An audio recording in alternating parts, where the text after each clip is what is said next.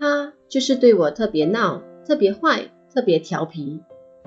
有些孩子在学校、在才艺班、在和他人相处的时候表现很好，但是一回到家却似乎变成了另一个人，无法听从家人的指示。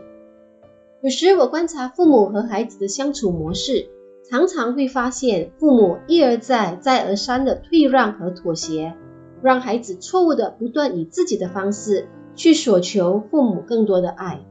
而有些父母会说：“我会打他的。”他也知道，但是他却还在挑战我。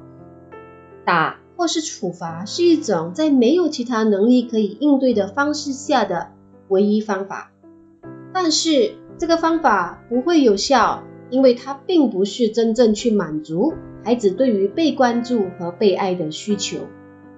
在孩子成长的不同年龄中，都会伴随着不同的心理需要。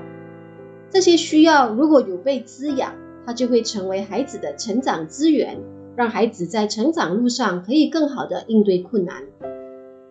在孩子一岁前，其实和照顾者建立起信任的关系是非常重要的。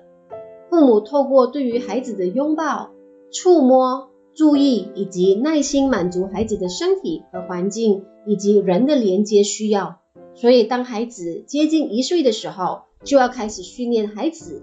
用肢体来表达需要，比如拍手表示开心，指东西表示他想要，推开表示我不要。一岁到三岁的小孩是冲动以及缺乏耐心的阶段，他们的情感变化可以非常极端，或者是两极化。这个时候不是开心就是伤心，不是喜欢就是讨厌，不是要就是不要。对于大人，特别是自己很依赖和爱的照顾者的批评，会特别的敏感，甚至对于自己会产生很多的羞耻感。同时，对于照顾者给予自己的爱，容易陷入疑惑中。这段时期，父母需要给予孩子的是等待的训练，教导孩子行为上的控制。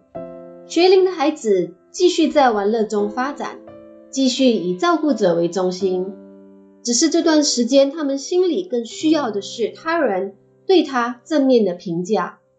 很多的行为导向是因为外界的评语，所以大多数他们做出来的行为是为了取得赞美以及欣赏，不是因为自我内在的满足。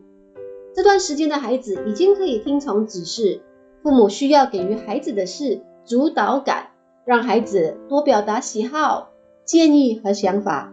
同时鼓励孩子选择他们想要参与的活动。